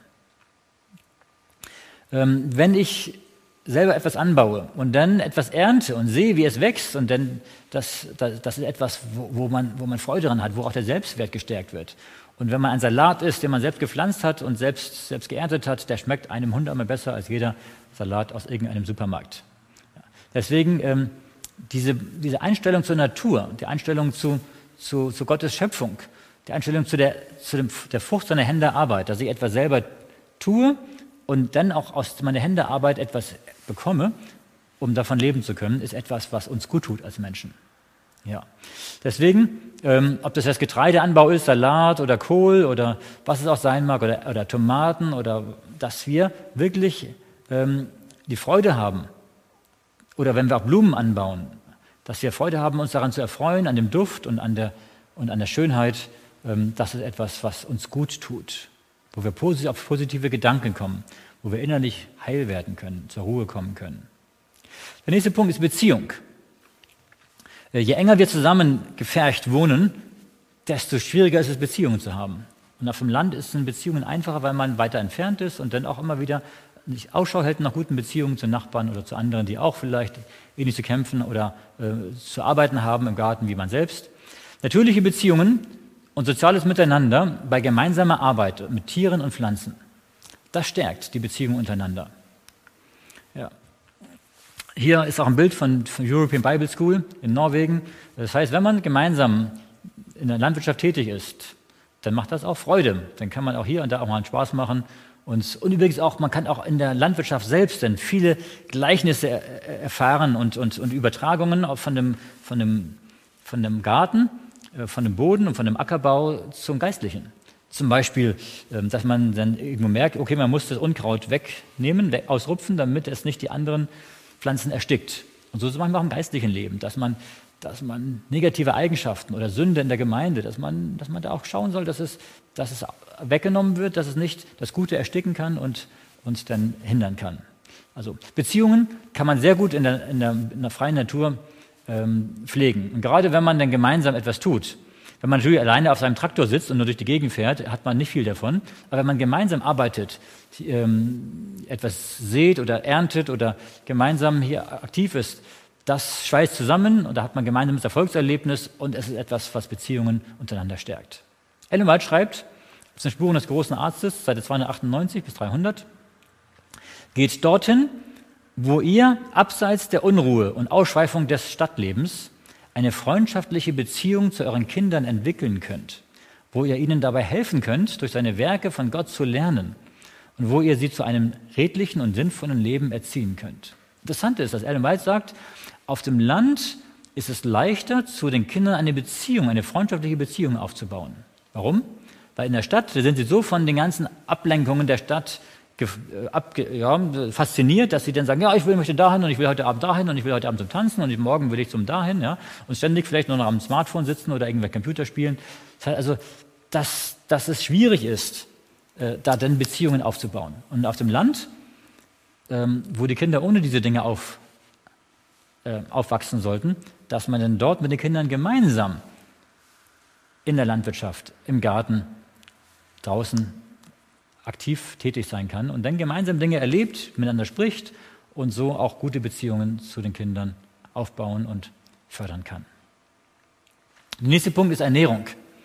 Natürlich kann man sich auch in der Stadt gesund ernähren, aber auf dem Land ist es einfacher. Und zwar warum? Frisches, Anbau, frisches Obst und Gemüse aus dem eigenen Anbau ist etwas, was unglaublich wichtig ist. Ich kann natürlich auch im Bioladen oder irgendwo anders meine Sachen kaufen, aber selbst da ähm, braucht es ja Zeit von, dem, von der Ernte bis zum Transport. Da liegt es im Laden, dann muss ich es kaufen, liegt es bei mir zu Hause und bis ich es esse, da, da, läuft, da ist eine ganze Menge Zeit schon vergangen. Und wenn ich noch Dinge kaufe, die irgendwo in, in, auf dem anderen Ende der Welt äh, angebaut wurden, da kann es sein, dass, dass das vielleicht sogar schon, die meisten Bananen, die wir übrigens essen, die sind, die sind grün gepflückt worden und die reifen erst nach, wenn sie, wenn sie liegen. Äh, aber am gesündesten ist es, wenn man Nahrungsmittel isst, die gerade frisch gepflückt sind und die reif geerntet worden sind. Hier gibt es ein Zitat ähm, von Wacker und Wacker, 300 Fragen zur Säure-Basen-Balance. Da heißt es, der Gehalt an basenbildenden Mineralstoffen ist in der reifen Frucht am höchsten. Zudem schmecken reifes Obst und Gemüse besser und sind sehr viel besser verdaulich. Das heißt also, ähm, das meiste Obst und Gemüse, was man kauft im Supermarkt oder im Bioladen, ist unreif oder knapp vor der Reife oder gerade wo es reif geworden ist, gepflückt worden äh, und reift danach.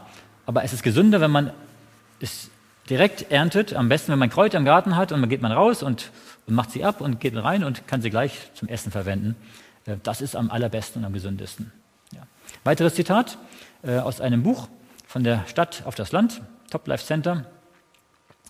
Jede Familie sollte reichlich und täglich Gemüse auf den Tisch stellen. Und der einzig praktische Weg, wie man zu diesem Gemüse kommt, besteht darin, es anzubauen. Gemüse, das binnen drei oder vier Stunden nach der Ernte zubereitet und gegessen wird, schmeckt nicht nur besser, sondern ist auch gesünder als Gemüse, das im Geschäft gekauft wurde. Es ist bewiesen, dass die meisten Gemüsesorten ihren Vitamingehalt binnen einer Stunde, nachdem sie gepflückt worden sind, zu, zu verlieren beginnen. In geringerem Maß verlieren sie auch ihre Verdaulichkeit. Das heißt also, je schneller man etwas isst nach der Ernte, desto mehr ist noch drin an Vitaminen und auch an anderen Stoffen äh, und desto gesünder ist es. Also eigener Anbau und das ist am allerbesten. Äh, Select Messages, Band 2, Seite 141. Wieder und wieder hat Gott gelehrt, dass unsere Leute mit ihren Familien die Städte verlassen und aufs Land ziehen sollen, wo sie sich selbst versorgen können. Denn in Zukunft wird das Problem, nicht kaufen und verkaufen zu können, ein sehr ernstes sein. Wir sollten jetzt anfangen, die Anweisungen umzusetzen, die uns immer wieder gegeben wurden. Verlasst die Städte und zieht in unbesiedelte Gegenden, wo die Häuser nicht eng aneinander gedrängt sind und wo ihr vor Feinden sicher seid. Das heißt, hier sagt Ellen White, weil eine Zeit kommen wird, wo man nicht kaufen, verkaufen kann, sollte man aufs Land ziehen und dort sich selbst versorgen können. Natürlich, man muss nicht jetzt schon alles selber sich versorgen. Das ist ein sehr hoher zeitlicher Aufwand. Das ist, wenn man jetzt noch nebenbei arbeiten muss, ist das fast nicht möglich. Aber man, man sollte sich die, die Kenntnisse dafür aneignen. Und wenn man nicht kaufen, verkaufen kann, auch nicht mehr arbeiten kann, dann hat man Zeit dafür, auch selbst anzubauen und sich selbst zu versorgen. Von daher äh, ist es so, ähm, dass sie sagt, wir sollen aufs Land ziehen, wo man sich selbst versorgen kann. Sie sagt nicht, jeder muss es sofort, sondern man kann sich dort selbst versorgen. Also ist die Selbstversorgung ein ganz wichtiger Aspekt, um hier auch eine gute Ernährung zu haben und eine gesunde Ernährung und auch für die Zeit, die kommt, versorgt zu sein. Natürlich, es gibt auch ein Zitat, wo Ellen White sagt, wir sollten nicht für die Zeit der Trübsal Vorsorge äh, treffen und Lebensmittel anhäufen, weil uns das dann weggenommen wird, aber das bezieht sich auf die Zeit ähm, nach dem Ende der Gnadenzeit, auf die letzte Trübsalzeit. Aber eine Zeit davor, da ist es sicherlich auch möglich, dass man auch ähm, durch, durch eigenen Garten oder durch andere Dinge auch hier ähm, auch von Gott versorgt werden kann. Natürlich sorgt Gott immer für uns. Und wenn jemand nicht die Gelegenheit hatte oder irgendwie andere Dinge dazwischenkommen, ist jeder Mensch in Gottes Hand und Gott kann jeden Menschen versorgen, auch durch Raben oder durch andere Wunder, die er tut. Aber ähm, eines dieser Punkte ist, wodurch Gott uns versorgen wird, natürlich auch der eigene Garten. Der nächste Punkt, das ist die Erholung. Und wenn man Erholung sagt, ist natürlich das Landleben ganz eindeutig im Vorteil gegenüber der Stadt. Nämlich, dass wir Ruhe finden fernab des Lärms der Stadt. Viele Farben, Düfte und Klänge auf dem Land. Das ist ein Fest für die Sinne, wenn man morgens aufwacht und das Vogelgezwitscher hört und, äh, und wenn man die, die, die Rosen duften, äh, duften riecht und ähm, es ist und die, die Farbenpracht der, der Natur, es ist wirklich auf dem Land sehr schön. Als wir eine Wohnung gesucht haben hier in der Gegend, haben wir auch geschaut, dass wir einen Ort finden, wo man auch keine Autobahn hört, keine Landstraße hört, wo man, wo man nicht diesen ständigen Hintergrundlärm hat, der den ganzen Tag und manchmal auch die ganze Nacht hindurch durchläuft. Manchmal hört man es gar nicht mehr, weil man, aber, aber man, man, man leidet drunter. Deswegen, wenn man irgendwo wohnt, wo man wirklich Ruhe hat, richtige Ruhe, Naturruhe, natürlich mit, mit, mit Rauschen des Waldes und mit Vogelgezwitscher, aber das ist etwas, was uns gut tut. Deswegen Erholung finden wir auf dem Landleben. Gartenarbeit wirkt beruhigend. Eine Studie des Wiener Arztes Dr. Fritz Neubauer, ähm, ein Experte für Gartentherapie. Übrigens, man kann auch Gartentherapie ähm, anbieten. Das wäre, durch, denke ich, wäre ein neuer Zweig auch mal für uns, wenn wir irgendwo ein Sanatorium haben, äh, dass man einen, einen, einen Anbau, einen Bioanbau dabei hat und dass man eine Gartentherapie durchführt, dass die, dass die, die Leute, die gesund werden wollen, die, die Patienten im Sanatorium, dass die auch gleichzeitig im Garten arbeiten, um dadurch auch ihrer Gesundung äh, zu helfen. Dort heißt es, er sagt, schon nach wenigen Minuten, dieser Dr. Neubauer, schon nach wenigen Minuten im Garten wird der Puls ruhiger, der Herzschlag gleichmäßiger und der Blutdruck sinkt. Ja, ist doch schön. Dann hat man ein Blutdruckmittel, ein blutdrucksenkendes Mittel vielleicht weniger, was man verabreichen muss. Einfach in den Garten hinausgehen und dann draußen die frische Luft, die Natur genießen und dort dabei sein. Dann äh, ein Forschungsprojekt von Professor F. Lederbogen, Stadtleben gleich Risikofaktor. Das ist ein Zentral Zentralinstitut für seelische Gesundheit in Mannheim. Der hat Folgendes geschrieben. Er sagt, eine weitere Ursache für den gestressten Zustand der Stadtbewohner sind die grauen Fassaden der Großstädte. Ein Betrachten der Natur und der Interaktion mit der Natur wirken dem Stress entgegen. Interessant, dass das hier sogar ein Professor, ein äh, nicht-christlicher Professor hier bestätigt, dass es dem Menschen nicht gut tut, dass es ihm Stress verursacht, wenn er nur auf graue Fassaden guckt. Und wenn du aus, aus, deinem, aus deinem Bürofenster guckst und du schaust und du siehst nur andere Häuser und nur andere Ziegeldächer und wenn du aus der Küche schaust, wenn du vielleicht immer dein Essen zubereitest und du guckst nur auf andere Wände, das ist Stress, das tut nicht gut. Das hat Ellen White schon geschrieben vor 115 Jahren auf den Spuren des großen Arztes 298. Anstatt dort zu wohnen, wo nur die Werke von Menschen zu sehen sind, wo die Aussicht und die Geräusche häufig zu schlechten Gedanken verleiten, wo Unruhe und Verwirrung zur Erschöpfung und Unfrieden führen, geht lieber dorthin, wo ihr auf Gottes Werke schauen könnt. Findet die Ruhe des Geistes in der Schönheit, der Stille und dem Frieden der Natur. Das heißt, wir sollen dort zu Hause sein, wo man nicht auf Gebäude schaut, von Menschen gemacht, sondern wo man in die Natur hineinschaut, wo man die Schöpfung sieht, ähm, wo das Auge sich erfreut. Und das ist wichtig. Ja. Der nächste Punkt ist die Verantwortung. Verantwortung leben beim Versorgen von Tieren und Pflanzen. Das können auch Kinder schon lernen, indem sie eigene Tiere, Haustiere haben oder auch in der Natur, beim Garten mithelfen, mitarbeiten. Ellen White schreibt auf den Spuren des großen Arztes 298, Jesus kam auf diese Erde, um das größte Werk zu verbringen, das es unter Menschen je zu tun gab. Er kam als Gottes Botschafter, um uns zu zeigen, wie wir ein in jeder Hinsicht erfolgreiches Leben führen können. Was für Bedingungen waren es, die der ewige Vater für seinen Sohn gewählt hatte? Und jetzt zählt sie einiges auf. Ein abgelegenes Heim im galiläischen Bergland. Jesus ist nicht in der Stadt groß geworden, er ist auf dem Dorf groß geworden. Dann eine Familie, die ihren Unterhalt aus ehrlicher, die Selbstachtung fördernder Arbeit bezog. Drittens, ein Leben in Einfachheit, die tägliche Auseinandersetzung mit Schwierigkeiten und Mühsal, Selbstaufopferung, Sparsamkeit und geduldiger, freudiger Dienst. Viertens, die Schulstunde mit der geöffneten Schriftrolle an der Seite seiner Mutter.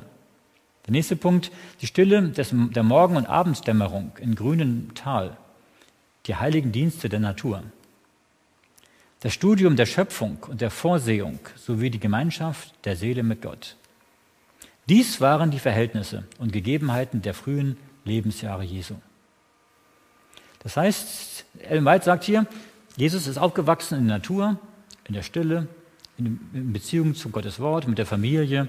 Ähm, er hat Gott, Gottes Stimme gehört in der Natur. Er hat einen freudigen Dienst gehabt, Selbstaufopferung gelernt. Es war ehrliche, aber auch mühsame, mühsame Arbeit. Und das waren die idealen Bedingungen, dass er zu solch einem Menschen heranreifen konnte, den Gott gebrauchen konnte für den Dienst, den er tun sollte. Und ich denke, das gilt für uns auch, ähm, dass wir auch in ländlicher Umgebung so heranwachsen können, dass wir auch fähig sind, für Gott in dem Dienst zu stehen. Weiteres Zitat aus dem gleichen Buch, gleiche Seite. Die große Mehrheit der besten und edelsten Menschen aller Zeitalter, die vertrauens- und verantwortungsvolle Positionen höchst ehrenhaft begleitet haben. Viele von ihnen wuchsen in ländlichen Heimen auf. Sie bevorzugten einfachen Geschmack und ein diszipliniertes Leben. Sie waren von Grundsätzen geleitet und sie wuchsen rein, stark und lauter auf.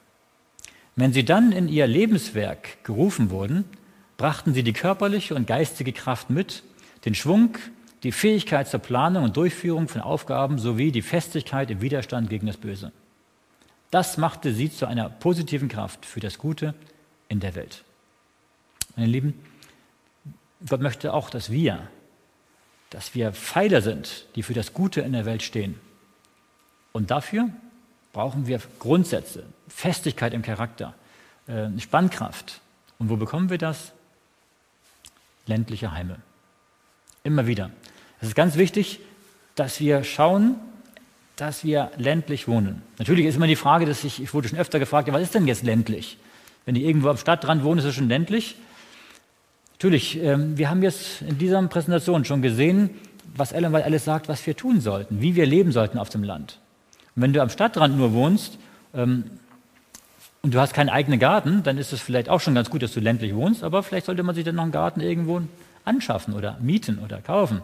Äh, Schrebergärtchen oder sonst irgendwo. Aber dass man auch irgendwo, ähm, dass man in, in der Natur ist, wo Ruhe ist, wo gute Luft ist, wo kein Lärm ist, keine Hektik ist, das ist einfach wichtig. Der nächste Punkt ist Bewegung. Natürlich in der Stadt haben wir zu wenig Bewegung, da gibt es Fahrstühle und Autos und Straßenbahnen und wir laufen kaum. Ähm, auf, beim Landleben ist es anders. Reichlich Bewegung bei der Arbeit in der frischen Luft. Da haben wir automatisch Bewegung. Ja, hier haben wir wieder ein Bild von der, äh, äh, ich glaube, es ist auch von der European Bible School. Und da sieht man, es gibt ein Up und ein Down.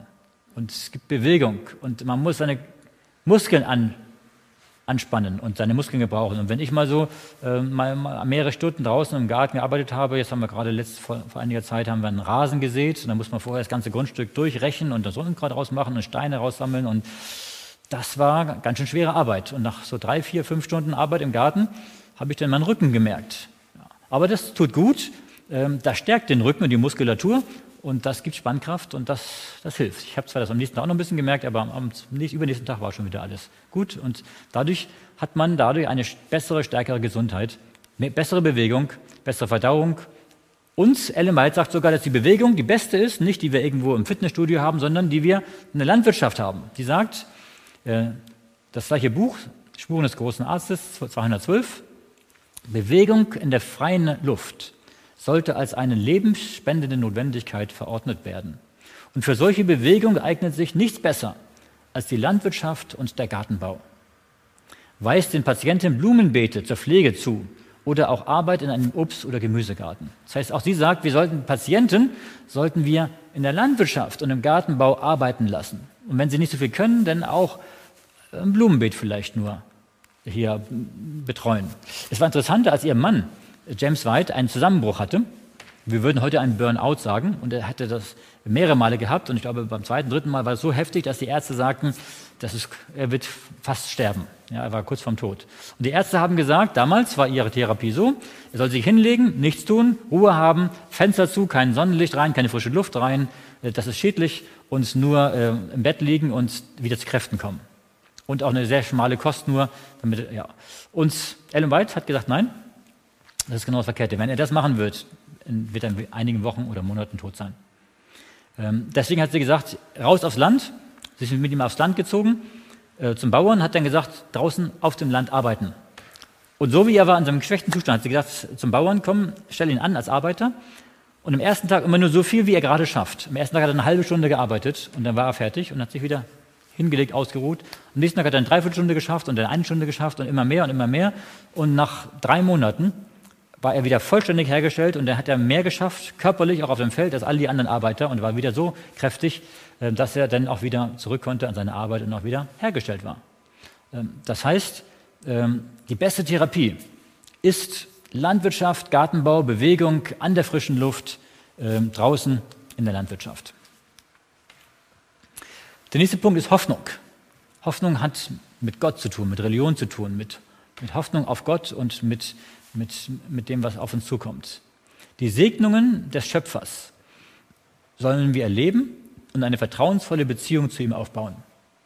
Wenn wir in der, in der Natur sind, in der Landwirtschaft sind, dann sehen wir, wie Gott alles macht.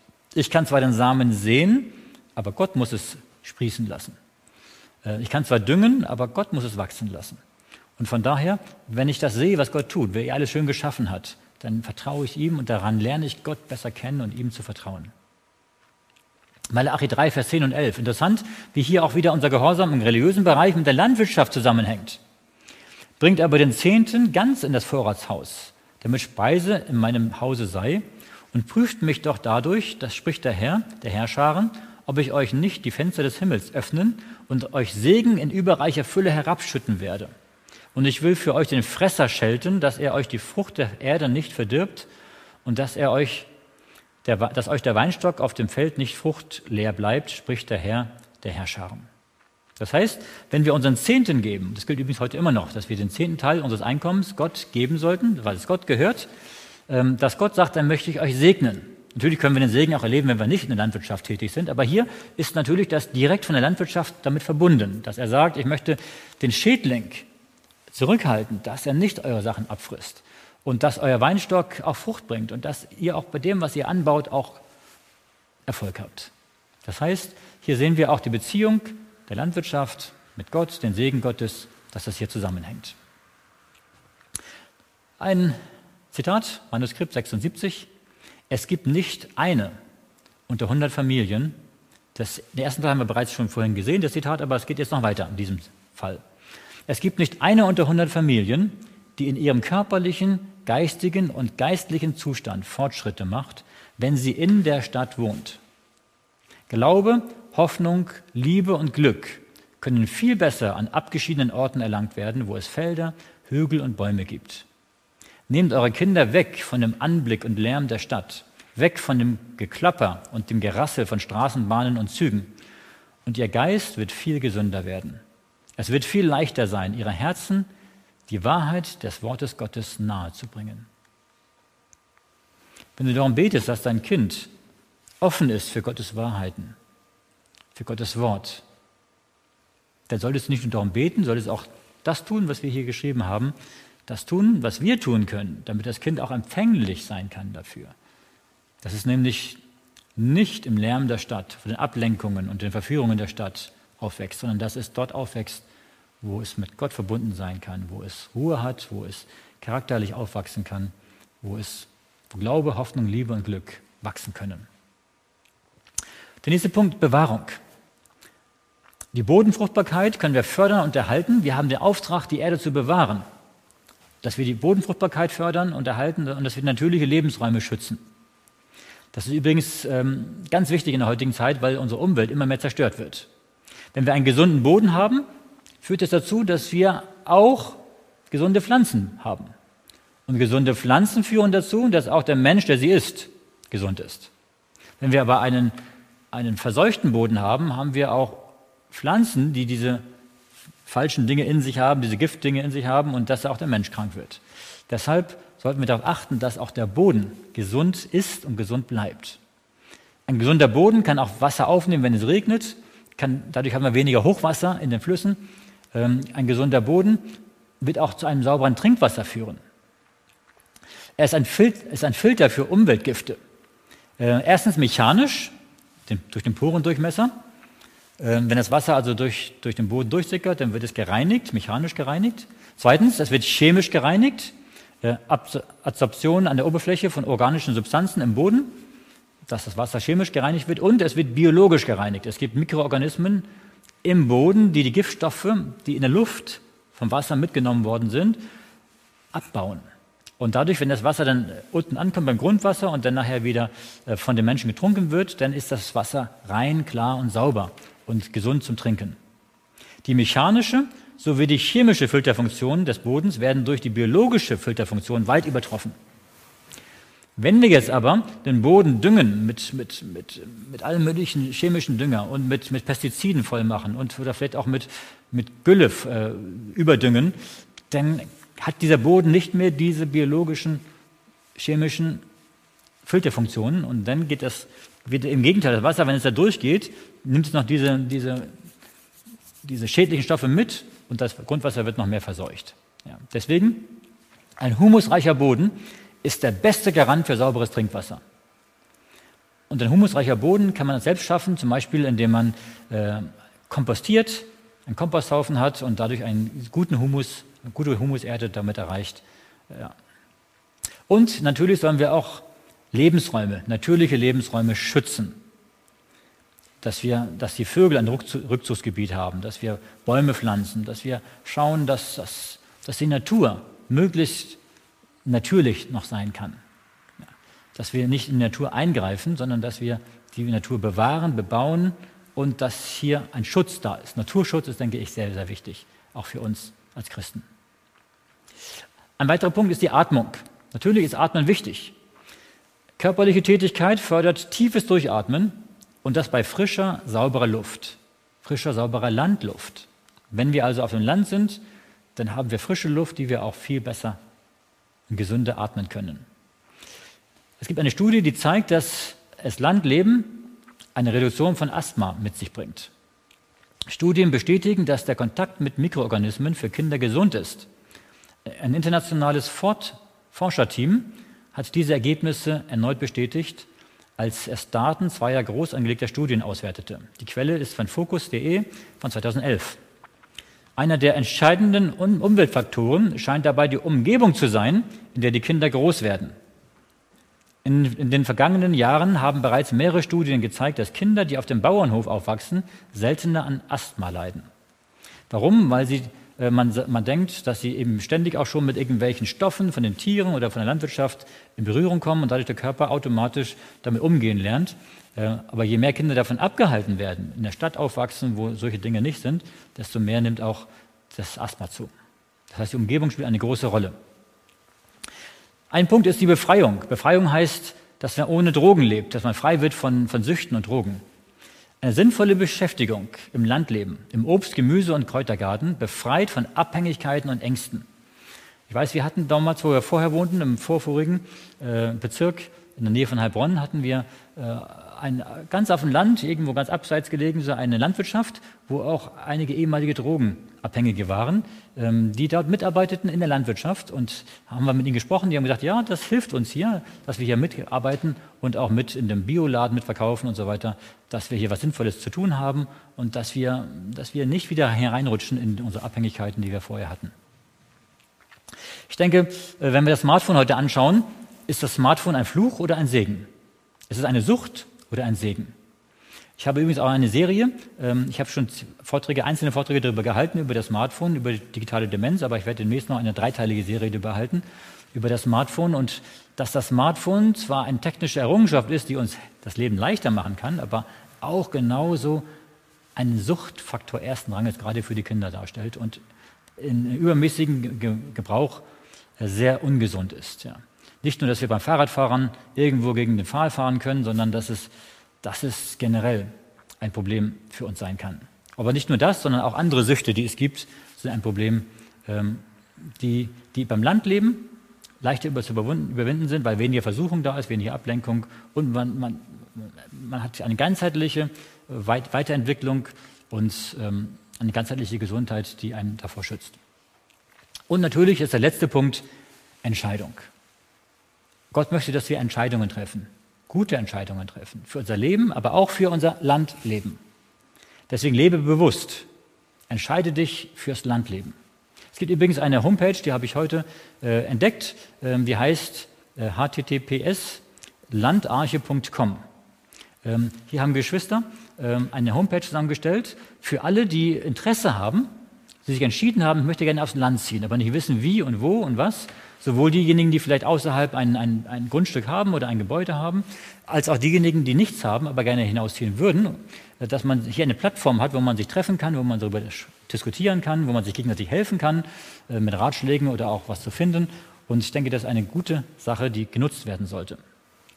Entscheidungen treffen. Und hier habe ich ein paar Zitate, die uns helfen sollen, Entscheidungen fürs Landleben zu treffen. Zeugnisse Band 6, Seite 182. Ernste Zeiten stehen uns bevor. Und ich glaube, die haben angebrochen. Und es ist notwendig, dass sich Familien aus den Städten aufs Land hinaus begeben, damit die Wahrheit sowie auf den Landstraßen auch an den Hecken und Zäunen der Erde verkündigt werde. Sehr viel hängt davon ab, ob wir unsere Pläne dem Worte Gottes gemäß legen und sie damit und sie dann mit beharrlicher Entschiedenheit ausführen. Von geheiligter Tätigkeit und Ausdauer ist mehr abhängig als von Begabung und Bücherweisheit. Das heißt also, manche sind begabt und wissen viel, aber wenn sie nicht dabei bleiben, wenn sie das nur mal so nebenbei machen und halbherzig, dann wird es nichts bringen, sondern geheiligte Tätigkeit, Ausdauer, unseren Willen mit einsetzen, dass wir, dass wir Pläne schmieden. Wie können wir das tun? Dann wird Gott uns, das, uns führen, Gott wird es segnen und Gott wird Gelingen geben. Manuskript 85. Betrachtet es nicht als einen großen Verlust, dass ihr in die Hügel und Berge gehen müsst, sondern sucht nach dieser Zurückgezogenheit, wo ihr mit Gott allein sein könnt, um seinen Willen und seine Wege kennenzulernen. Ich dränge unser Volk, es sich zum Lebenswerk zu machen, nach Geistlichkeit zu trachten. Christus steht vor der Tür. Dies ist der Grund, warum ich zu unserem Volk sage, betrachtet er es nicht als einen Verlust, wenn ihr dazu aufgefordert werdet, die Städte zu verlassen und auf das Land zu ziehen. Dort warten reiche Segnungen für diejenigen, die sie ergreifen. Indem ihr die Schönheit der Natur betrachtet und die Werke des Schöpfers studiert, werdet ihr unmerklich in sein Bild verwandelt. Meine Lieben, es gibt so viele gute Zitate. Darauf sollten wir hören. Darüber sollten wir nachdenken, Entscheidungen treffen.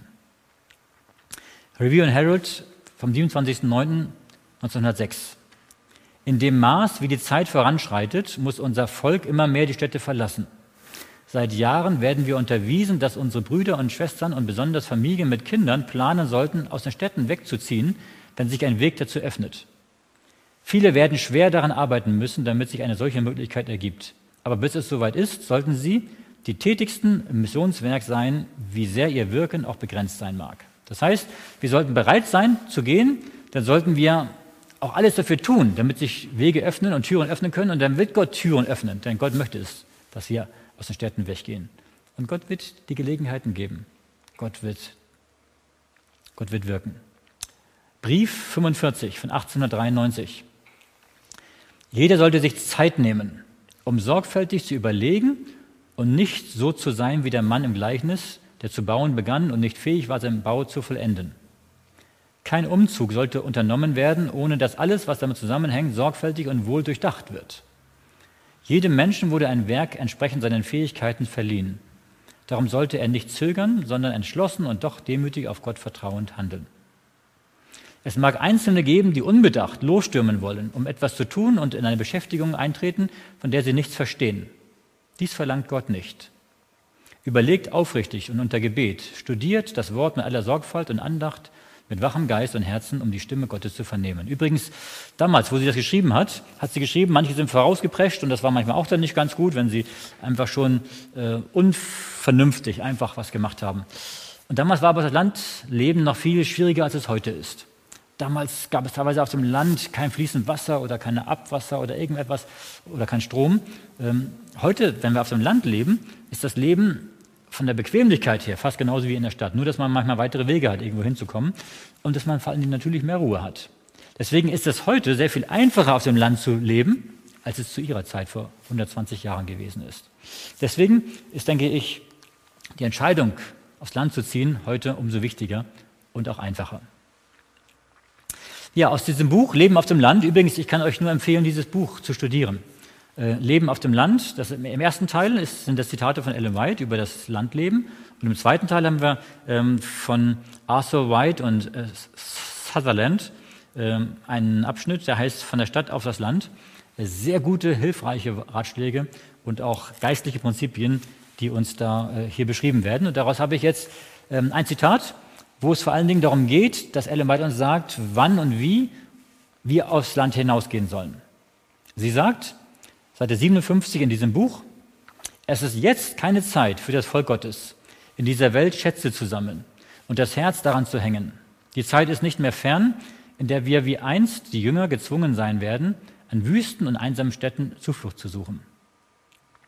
Wie für die Christen Judäas die Belagerung Jerusalems durch die römischen Heere das Signal zur Flucht war, wird es für uns eine Warnung sein, wenn sich die USA die Macht anmaßen, die Feier des päpstlichen Sonntags gesetzlich zu erzwingen. Also das Sonntagsgesetz wird das Zeichen sein, das Fluchtzeichen. Und sie sagt dann weiter, dann wird es Zeit sein, die großen Städte zu verlassen und sich auch zum Verlassen der kleineren Städte bereit zu halten, um in der Zurückgezogenheit und Abgeschiedenheit der Berge ein Heim zu suchen. Auch heute schon sollten wir nicht in dieser Welt kostspielige Wohnungen suchen, sondern uns auf eine bessere, ja die himmlische Heimat vorbereiten. Statt unsere Geldmittel zur Befriedigung des eigenen Ichs auszugeben, sollten wir darauf bedacht sein, sie sparsam zu gebrauchen. Das ist wichtig. Sie sagt, wenn das Sonntaggesetz kommt, das weltweite Sonntaggesetz, dann ist die letzte Gelegenheit, aufs Land zu gehen. Das könnte aber sogar sein, wenn das Sonntaggesetz kommt, dass man dann nicht mehr kaufen und verkaufen kann und dass man dann zwar aufs Land gehen kann, aber man kann seine Wohnung nicht mehr verkaufen, die man vielleicht hatte. Oder man kann sich kein, kein Haus oder kein Grundstück mehr kaufen auf dem Land. Das heißt, es könnte sein, dass es dann nur noch möglich ist, hinaus zu fliehen aufs Land. Jetzt ist die Zeit vor dem Sonntaggesetz, also jetzt in der, gerade in der Zeit der, der Corona-Krise, ist also ein Aufruf Gottes, dass er sagt, jetzt ist die Zeit, dass wir von der Stadt aufs Land ziehen sollen. Wenn du jetzt fragst, naja, wo ist denn Stadt? Ich wohne in einer Stadt mit 50.000 Einwohnern. Ist das Stadt oder ist es nicht Stadt? Bete darum. Ähm, Gott kann dir zeigen, wenn du in, einem, in einer Gegend wohnst, wo, es, ja, wo die Gegebenheiten nicht gut sind. Ja. Und wenn wir aus den Städten rausgehen, dass wir uns bereithalten, auch die kleineren Ortschaften zu verlassen. Das heißt, ähm, das geht schrittweise. Erstmal sollen wir die großen Städte verlassen.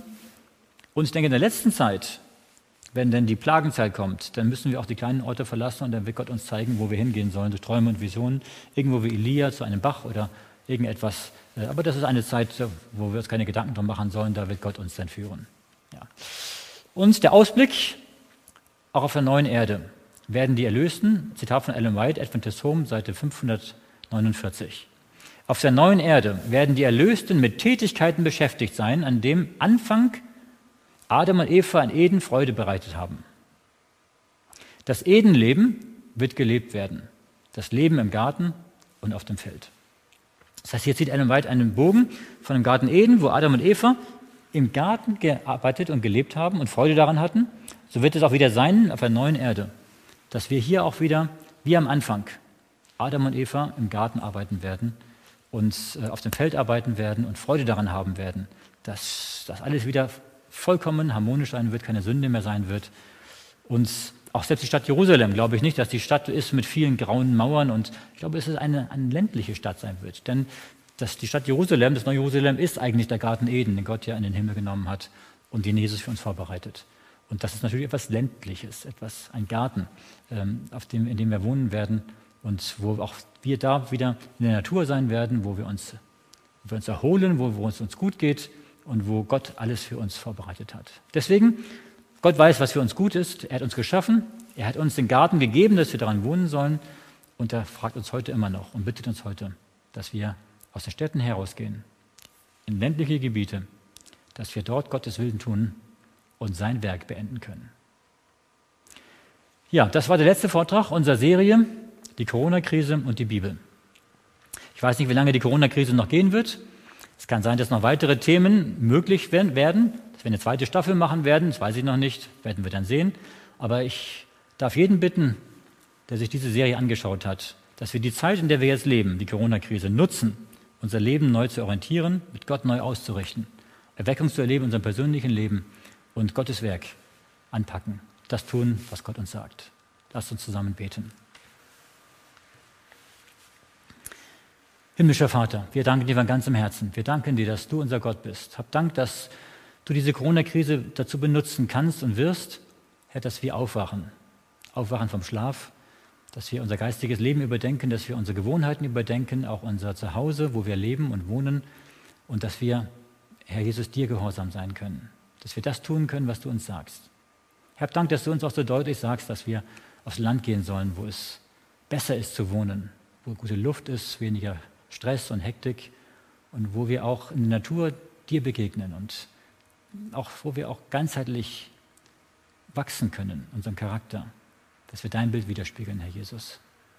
Wir bitten dich für jeden, der aufs Land hinausziehen möchte, aber nicht weiß wie und wo, dass du ihn führst, dass du in uns erstmal die Entscheidung herbeiführen möchtest, uns heranreifen lassen möchtest, dass wir bereit sind, aufs Land zu gehen und dass du dann die Türen öffnest, dass es möglich wird, Herr, du hast es gesagt und deswegen wirst du es auch tun, dass du uns hilfst dabei, aufs Land zu gehen. Herr, so segne du uns und bleibe du bei uns. Und wir freuen uns darauf, Herr Jesus, wenn du dann wiederkommst in den Wolken des Himmels, wir dann bei dir sein werden in deinem ewigen Reich und gemeinsam mit dir dich loben und preisen, mit allen, mit allen Erlösten der Welt zusammen. Und Herr, so hilf du uns, dass wir dir treu bleiben und auch anderen Menschen von dir erzählen können, dass auch sie mit uns gemeinsam bei dir sein dürfen. In Jesu Namen. Amen wünsche euch allen Gottes Segen. Bis zum nächsten Mal. Auf Wiedersehen.